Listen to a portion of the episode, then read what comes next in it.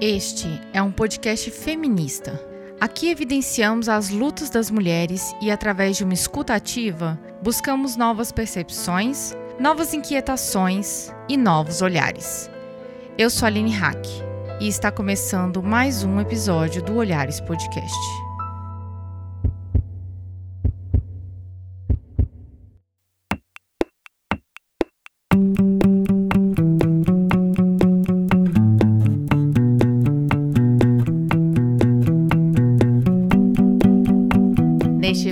Episódio, trouxemos um tema pouco debatido: a relação do trabalho sexual e o feminismo. Puta, prostituta, trabalhadora sexual. Muitos nomes, muitos estigmas, muitos saberes. O puta feminismo não é uma corrente teórica, mas um enfrentamento a todas as correntes teóricas que já conversamos no Olhares. Fala de dinheiro, de trabalho, de preconceito de classe, de cor, fala de preconceito de identidade de gênero. Um movimento que enfrenta estigmas para buscar reconhecimento. Para desenvolver essa conversa, algumas perguntas são importantes.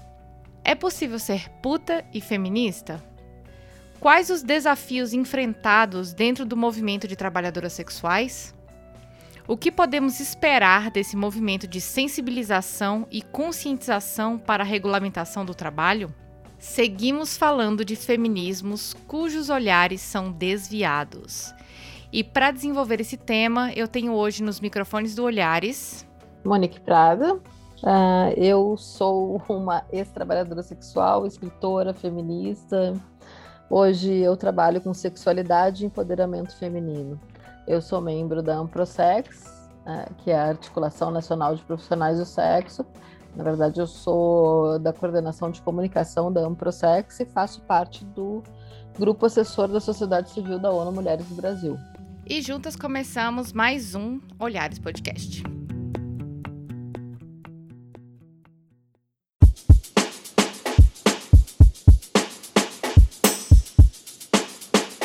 Monique, queria primeiramente agradecer aqui a sua presença no Olhares Podcast. É uma honra ter você aqui, autora do livro Puta Feminista, um livro que abriu muito a minha cabeça em relação a, a esse tema, né, do, do movimento de, de mulheres trabalhadoras sexuais. E eu gostaria de começar essa, essa nossa conversa com uma citação que você faz no seu livro, que eu achei tão bonita, é uma citação de, de Dolores Juliano, que, que, é, que diz o seguinte: A divisão das mulheres entre boas e más beneficia a estabilidade do sistema. O estigma da prostituição nada tem a ver com o que as trabalhadoras sexuais são ou fazem. Ele representa um potente elemento de controle para mulheres que não atuam na indústria do sexo. O modelo de esposa e mãe abnegada exige muito sacrifício. Ainda que se diga que a mulher é a rainha do lar, sabemos que não é, que é uma pessoa a serviço de todo mundo. É um modelo tão pouco atraente e com tão pouca recompensa e reconhecimento que a única forma de conseguir que as mulheres se adequem a ele é assegurar a elas que a outra possibilidade é pior. Citação de Dolores Juliano, uma antropóloga argentina, professora, é, aposentada da Universidade de Barcelona. Esse, essa citação, Monique, ela, ela me marcou demais, porque ela me lembrou daquele estereótipo da bela recatada e do lar, que foi que foi valorizado né, é, há um tempo atrás, com a entrevista da esposa do Michel Temer. E eu queria conversar com você nesse primeiro bloco sobre a sobre as mulheres trabalhadoras sexuais, né? É, e a partir dessa, dessa discussão feita, o que que é, quem são as mulheres trabalhadoras sexuais? Qual, qual é o panorama é, que nós podemos conversar? De onde nós podemos partir para falar sobre prostituição no Brasil? Sim, bom, as mulheres trabalhadoras sexuais uh, no Brasil e no mundo uh, são uma classe bastante diversa, né? uma categoria bastante diversa de trabalhadoras. Eu diria que a maior parte das trabalhadoras sexuais são mulheres que saem de uma condição de, de pouca de, de pobreza mesmo, diria, tá?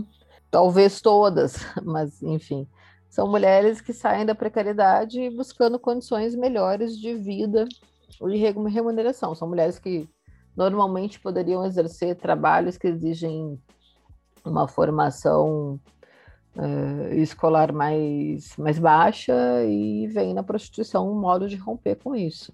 E essas mulheres, elas têm classe, elas têm cor, elas têm sexualidade, são mulheres cis, são mulheres trans. O que, que, você, o que, que você vem observando nesse contexto? Ah, então, nesse contexto, no contexto de prostituição, que a gente vai observar uh, quando a gente fala de mulheres trans, e é um dado da ANTRA, que mais de 90% das mulheres trans e travestis estão na prostituição, né? Constroem suas vidas na prostituição, até por não haver um espaço no mercado formal de trabalho para elas, ou pelo menos não um espaço que remunere decentemente. Né? Não tem uma pesquisa entre os, os, as associações trabalhadoras né, sobre classe e cor.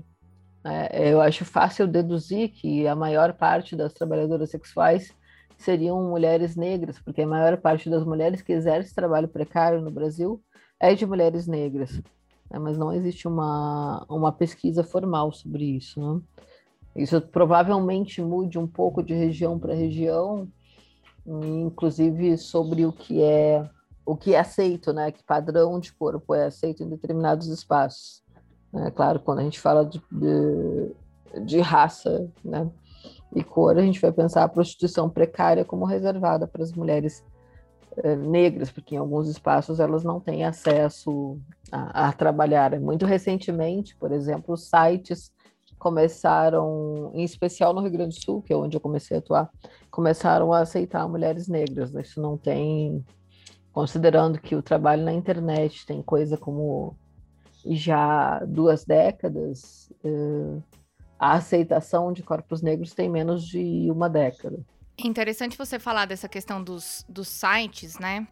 Porque no seu livro você traz isso, né? Que essa questão de acesso aos sites, de, vamos dizer assim, de, de exposição virtual é algo que está muito presente dentro do, do trabalho sexual, né?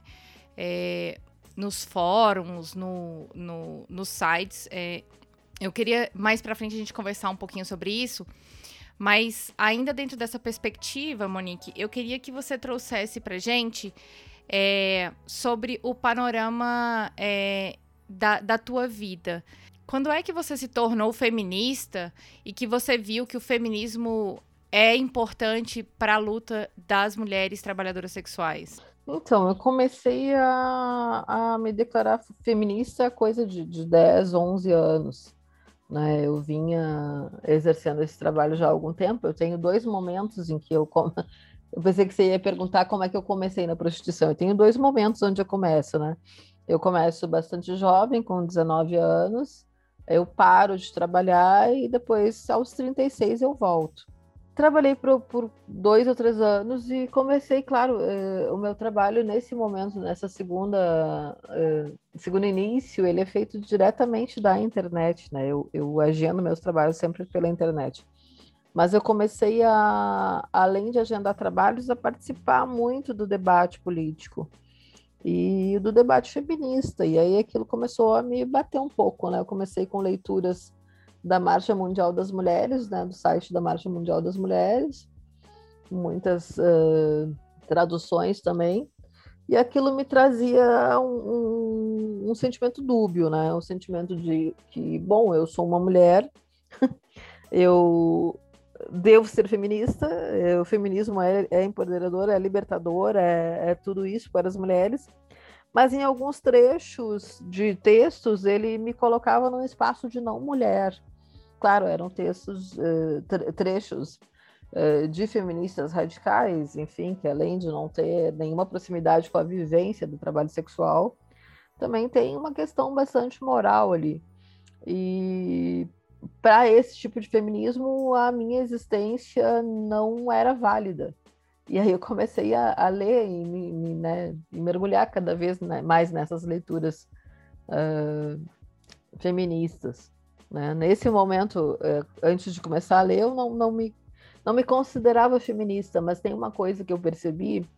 Nesse, nesse momento eu ainda não fazia parte do movimento, mas é mais ou menos o que eu percebo quando eu começo a fazer parte do movimento. Que muitas mulheres não se dizem feministas dentro do movimento, mas a atuação delas é, é, é essencialmente feminista, é fortemente feminista.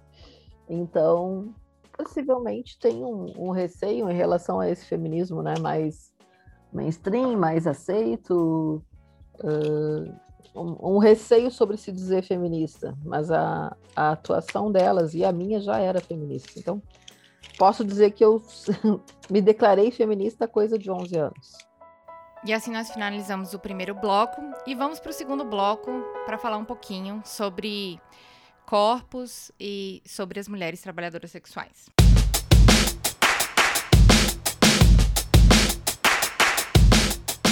Nesse segundo bloco, é, Monique, é um ponto que me pegou muito quando eu estava estudando sobre o puta feminismo e também você já trouxe aqui é, um pouco sobre isso da internet é sobre a objetificação de mulheres, né? A gente fala dos sites e nos sites ali parecem que não são pessoas, né? Parecem que são objetos e muitas vezes essa discussão de, de mulheres objeto também está dentro do movimento do puta feminismo, né? De que a, de que essas mulheres não são objetos, são, são pessoas trabalhando para ter um sustento ali, né?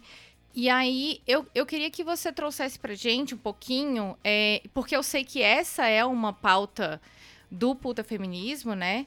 É, co como é que vocês conversam é, para para que seja vencido esse estigma dentro dos movimentos sociais de mulheres e dentro desse processo de conscientização e sensibilização a respeito da categoria? Então, essa questão dos sites, é, talvez acessando a internet como um todo, a gente vai perceber essa questão que a gente chama de objetificação em vários espaços, não apenas em sites de acompanhantes, né?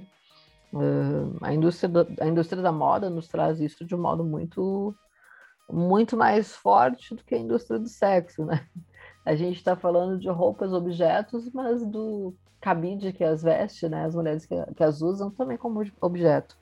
É, como rompe com essa questão, né? Como rompe com a objetificação? A gente sabe que Gisele Bündchen é uma pessoa, ela tem é, direito a falar e nós a ouvimos e até admiramos, né? Agora, em relação às, às mulheres trabalhadoras sexuais, a gente tem essa dificuldade de percebê-las como pessoas, não só nos sites, né? Também nas ruas. Né? Dificilmente você vai parar e, e, trocar uma ideia com uma trabalhadora sexual, mesmo que ela esteja na esquina da sua casa todos os dias.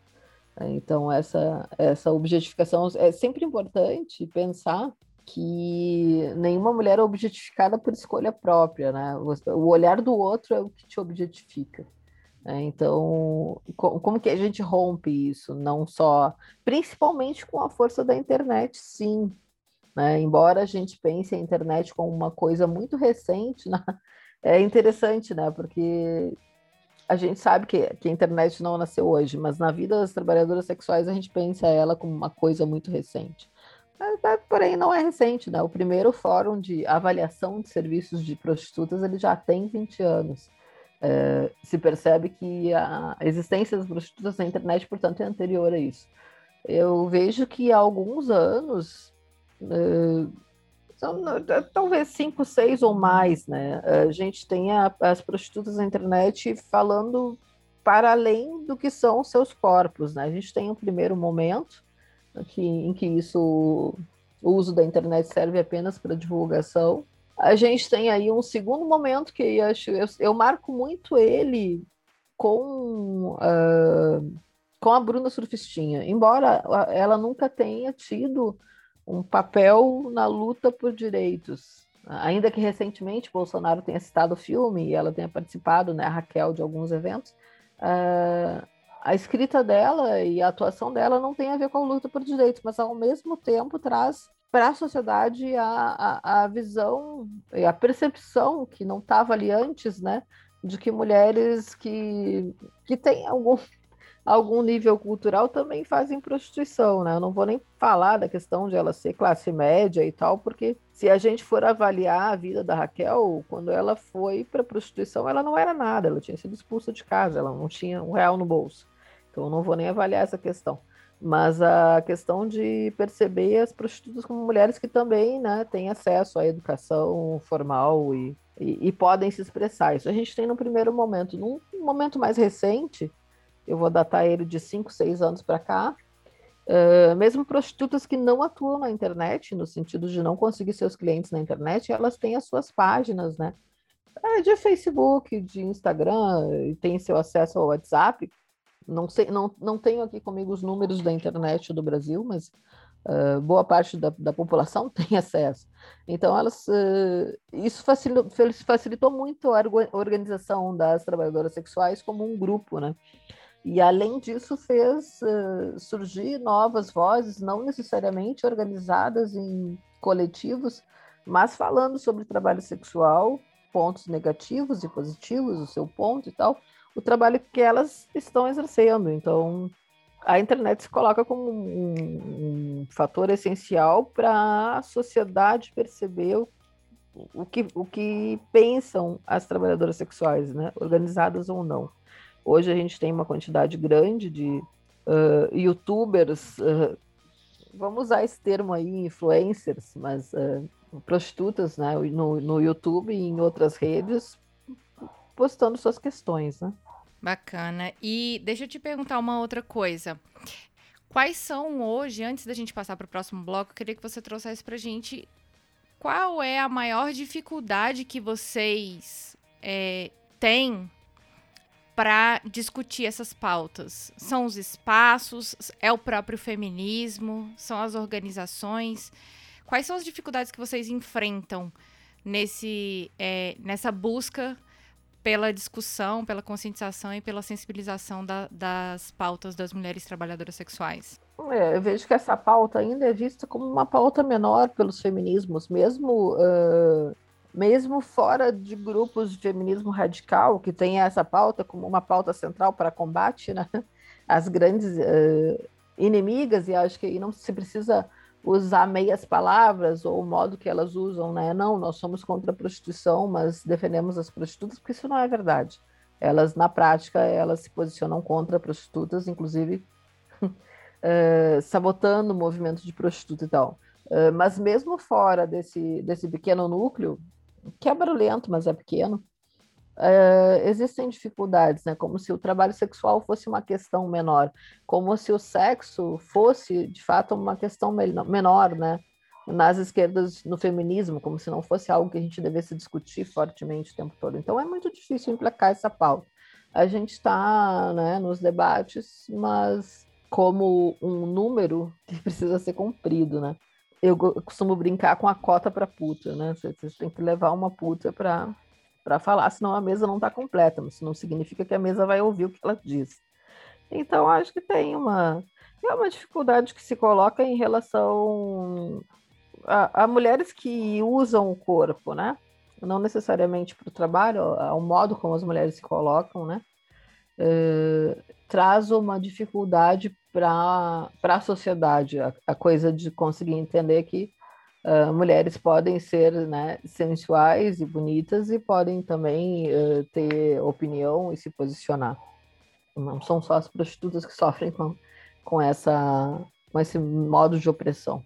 E assim finalizamos o segundo bloco e partimos para o bloco agora, que é o bloco mais polêmico, é, que a gente vai falar um pouco mais do trabalho sexual como um trabalho, como uma forma de remuneração. Mas antes de ir para o terceiro bloco, a gente tem um recadinho para você. O Olhares é um podcast totalmente independente e existe graças ao apoio de pessoas que acreditam nesse projeto. Se você é uma dessas pessoas, já fica aqui o nosso super agradecimento. E você que ainda não nos apoia e quer nos ajudar a manter esse projeto e fazê-lo crescer ainda mais, acesse padrim.com.br/olhares e contribua. A partir de R$ reais você já ajuda muito a gente e se quiser contribuir com mais, fica à vontade, tá? A gente garante que esse dinheiro será muito bem utilizado nesse projeto lindo. Ajude também indicando olhares para as mulheres ao seu redor.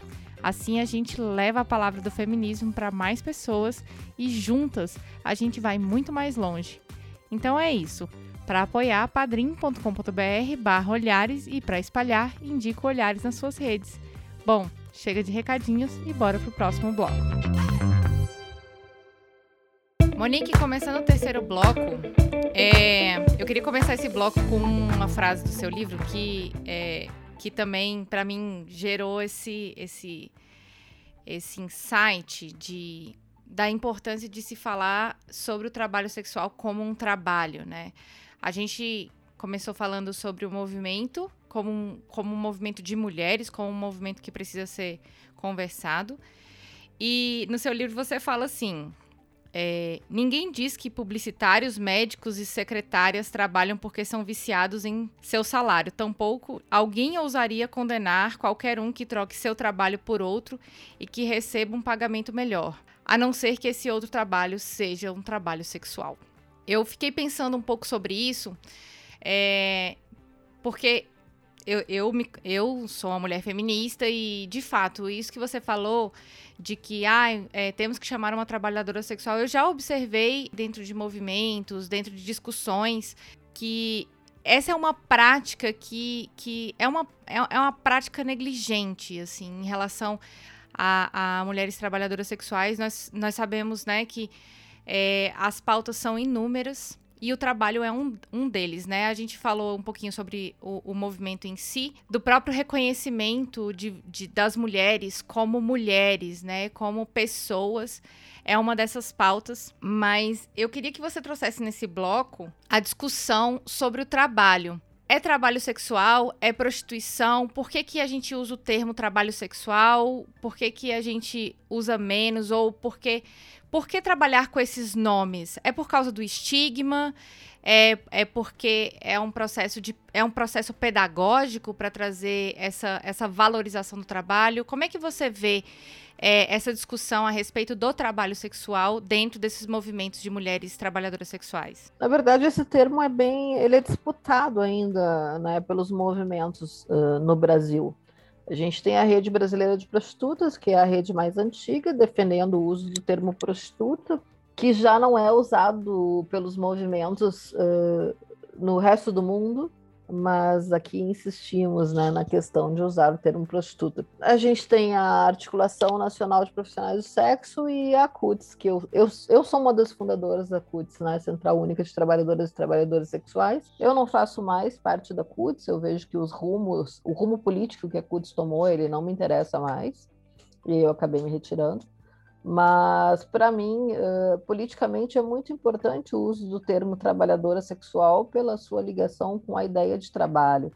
Né? Uh, embora eu entenda o que Gabriela colocava da importância né, de desconstruir o poder negativo das palavras, o poder ofensivo, e o modo como ela usa, muito bem usado, né, o termo puta, um termo do qual eu gosto muito também, eu vejo que nesse momento que, bom, o movimento já tem 40 anos no mundo e 30 e poucos anos no Brasil. Nesse momento a gente deve fixar muito na questão do trabalho, trabalho sexual. É um trabalho sexual que, enfim, nós sabemos que na prática ele é cobrado de todas as mulheres desde sempre, né? Eu sempre lembro de um artigo da Silvia Federici porque sexualidade é um trabalho e onde ela discorre sobre isso e, e, coloca justamente o modo como a sociedade cobra de todas as mulheres, as pessoas designadas como mulheres ao nascer, a, a agradabilidade, né, o, o estar disponível, essas coisas todas. Então, quando eu estou falando disso como um trabalho remunerado, para mim é ainda mais importante pensar trabalho, né? E o que que vocês enfrentam para para trazer isso como um trabalho? Quais são a, as dificuldades da sociedade? Porque nós sabemos que existem algumas camadas da sociedade que desvalorizam essas pautas, como, por exemplo, o Estado. Hoje nós estamos vivendo um, um governo conservador, quer dizer, nós estamos vivendo um governo mais conservador, né? Porque nunca tivemos um governo que não fosse. É, mas estamos vivendo um governo muito conservador. Nós temos aí a questão da, da religião, nós temos aí a questão, né, dessa valorização, é, eu estou fazendo aspas, tá, gente? Da família tradicional. É, nós temos também a questão da dificuldade da implementação de políticas públicas num país como o Brasil, que é um país continental. Mas assim, como você observa, vamos, vamos trazer assim, nesse período que você tá aqui, né, de como uma militante, como é que você observa o movimento sendo construído para é, conseguir essa é, esse reconhecimento do trabalho sexual como um trabalho efetivo? Quais são é, as disputas que vocês têm que fazer? Porque o movimento ele existe, mas quais são as pautas dentro da, da, da pauta do trabalho? É reconhecer, por exemplo, é, a possibilidade de, de recolhimento de previdência social? O que seria? Quais foram os avanços e quais são os retrocessos que vocês estão tentando combater? É, para mim uh, e para um grande grupo de, de, trabalhadoras sexuais ativistas, a grande, o grande combate se dá contra o estigma, e na verdade esse, esse, esse grande combate deveria ser pauta para, para todo o feminismo e para todas as mulheres, que como a gente coloca lá no início, né, você falou, assim, ele citou o trecho da Dolores Juliano, onde ela coloca o estigma como um grande fator de, de manutenção né, do sistema como é. Então, para mim, esse, isso, isso, é prioritário, sabe? Mesmo que a ideia de direitos trabalhistas, que hoje nenhum trabalhador de fato tem, uh, seja importante, combater o, o, o estigma, para mim, é, é, mais prioritário. Até porque em lugares como a Holanda, onde o trabalho sexual é legalizado, o estigma permanece forte, firme, e isso é é prejudicial, né? Quer dizer, a gente, a gente põe as mulheres numa condição em que elas podem trabalhar, podem recolher impostos. Aliás, é bem complicado, né, para trabalhar em Amsterdã de modo legal. Uh, mas o estigma permanece, né? Então, são úteis, né, para a sociedade. O, o Distrito da Luz Vermelha ele é muito útil, muito importante, né, para atrair turistas, mas o estigma permanece. Quer dizer, então, o ponto central para mim é o combate ao estigma. Mas tem as questões né, mais, mais práticas, como, por exemplo, no Brasil, em 2002, a atividade de profissional do sexo foi incluída na CBO. É, desde 2002, então, quem quiser pode declarar né, para fins de, de contribuição com a Previdência a atividade profissional do sexo pouquíssimas pessoas declaram. Né? É outro ponto onde eu devo números, mas eu sei que são poucas e que isso também é usado contra, né? Para dizer que prostituição não é trabalho. O fato é que quando, quando essa atividade foi incluída na CBO, na Classificação Brasileira de Ocupações, a gente tinha em vigência aí a lei da vadiagem, que permitia que se né, detivesse mulheres por estarem vadiando. É uma lei que foi que caiu há muito pouco tempo e que já se estuda a reimplantação dela. Então é muito, foi muito importante nesse momento para que mulheres pudessem trabalhar, elas estavam a trabalho, uh, sem serem presas. Né? Essa é a grande importância da inclusão da atividade na CBO. A partir daí ocorrem muitas atividades né, de conscientização da polícia de que essa, né, esse trabalho é uma, é uma profissão e vários muito material feito pela rede brasileira junto com, com os governos, enfim. Essa, essa é até hoje a grande conquista, né? Tem projetos de regulamentação que precisam ser rediscutidos, que não vão ser aprovados, eh, que não vai ser aprovado, né? no caso do PL Gabriela Leite, ele já está definitivamente arquivado, e requer uma, uma, discussão maior por conta de pontos controversos ali no. Mas esse, é, essa ainda é o, a grande conquista, né? A inclusão da atividade no CBO. No seu livro você usa um termo que eu também achei bem interessante, que o prostíbulo é uma instituição é, de respeito. é, eu queria que, que você falasse um pouquinho mais sobre esse espaço como um espaço de militância, que, que você pode observar dentro dos espaços de acolhimento de mulheres trabalhadoras sexuais que são positivos para essa sensibilização feminista, é, né, para trazer essas mulheres para espaços de luta, mas não só para isso, mas também se esses locais, se esses espaços podem também é, além desses movimentos políticos, serem considerados é, lugares de apoio e de acolhimento de mulheres? Olha, parcialmente. Na verdade, os prostíbulos são lugares de trabalho, né? Assim como os bancos não são lugares de acolhimento para os bancários, os prostíbulos também não são lugares de acolhimento para as putas. Então, é lugar onde se exerce o trabalho de modo menos perigoso, de modo mais. Uh, mais seguro até das mudanças de tempo, né? Uh, são, mas são, são, são lugares que são hoje funcionam de modo ilegal. A grande coisa do PL, Gabriela Leite, seria transformá-los em espaços de legalidade, o que evita que as mulheres, né, sejam presas por exercerem seu, traba seu trabalho, porque quando acontece uma batida policial, ninguém quer saber quem é dono, quem não é, todo mundo vai para a delegacia. Então, legalizar esse espaço é muito importante, mas é, imaginar ele como um espaço de ativismo, um espaço de acolhimento, é, é uma fantasia comum, porém não real. Uh, o prostíbulo é um espaço que, bom, necessariamente ele é bastante conservador, aliás, né, a existência dos prostíbulos mantém a família tradicional brasileira. É, eu, eu percebo, né, que a, além do estigma de puta manter a sociedade como ela é, a existência dos prostíbulos também mantém a, a sociedade como ela é, né, a existência deles como são. Prostituição e matrimônio são duas instituições que andam, né, juntas. Dificilmente se conseguiria manter a paz nos casamentos sem os prostíbulos. Uh, isso me traz assim a ideia de um ambiente profundamente conservador e não necessariamente acolhedor, né? Agora, são espaços de trabalho que existem, a, a sociedade se organiza desse modo, então é importante que se tenha segurança para trabalhar dentro deles. E para a gente fechar esse episódio, é, no seu livro você fala sobre o meu corpo, minhas regras. Esse é um jargão que é muito utilizado dentro do movimento feminista como um todo, né? Tem várias discussões dentro dessa frase. E eu queria sua opinião sobre essa frase para a gente finalizar o nosso episódio.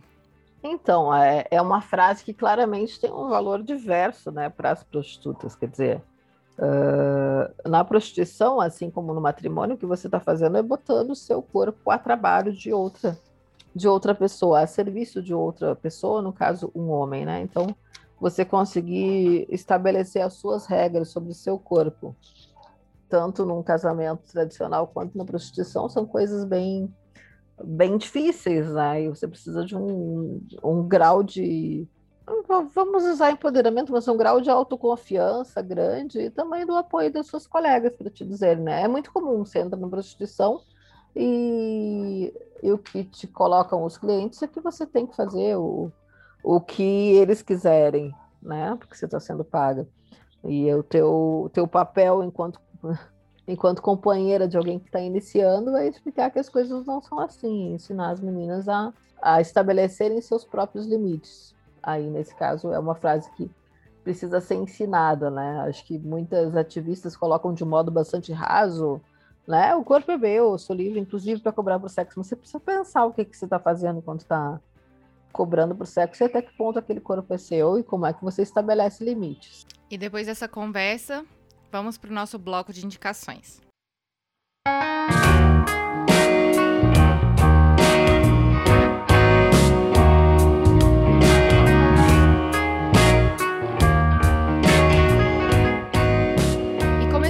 Bloco do Caleidoscópio, nosso bloco de indicações, Monique, é, indica pra gente aí, esse é o momento do jabá, Indica aí suas redes, o seu trabalho e o que mais a gente pode acessar, ler, assistir para conhecer melhor o movimento é, de mulheres trabalhadoras sexuais. Então, vou indicar, obviamente, né, o meu livro, Puta Feminista, que pode ser adquirido comigo através da página do Instagram. Meu Instagram é eu, Monique Prada. Aí sugiro que as pessoas acompanhem também as páginas do movimento, né? Tem a página da Amprosex no Instagram e no YouTube, e uma página que tem feito um bom resgate histórico do movimento de prostitutas é a página do coletivo Putas da Vida. Tem, tem um material bastante completo. Uh, uh, o coletivo da Vida ele foi fundado por Gabriela Leite em, em 1987 E ali tem as gurias têm conseguido um material bem interessante sobre, sobre como se desenvolveu o movimento de prostitutas a partir de lá. E aproveitando suas indicações, Monique, eu queria indicar o livro da Gabriela Leite, Filha, Mãe, Avó e Puta. vou deixar o link aqui, então nós vamos deixar o link é, do livro da Monique, as redes e também os sites indicados. Monique, obrigada pela sua disponibilidade, obrigada é, por trazer pra gente essa pauta que é tão importante. A gente espera é, trazer mais sensibilidade para as nossas ouvintes e também é, para os movimentos feministas a partir dessa nossa conversa. Agradeço também pela publicação do livro. Para mim, esse livro ele é um marco. Ele, junto com o livro da Amara Moira, que nós indicamos no episódio anterior, é, é um livro que, que traz percepções muito importantes sobre as trabalhadoras sexuais, traz uma visão política super pertinente que a gente tem que trazer cada vez mais para os movimentos feministas brasileiros. Obrigada. Eu que agradeço o convite e obrigada. Olhares Podcast. Só de ouvir, dá para ver que é diferente. Obrigada, pessoal. Créditos.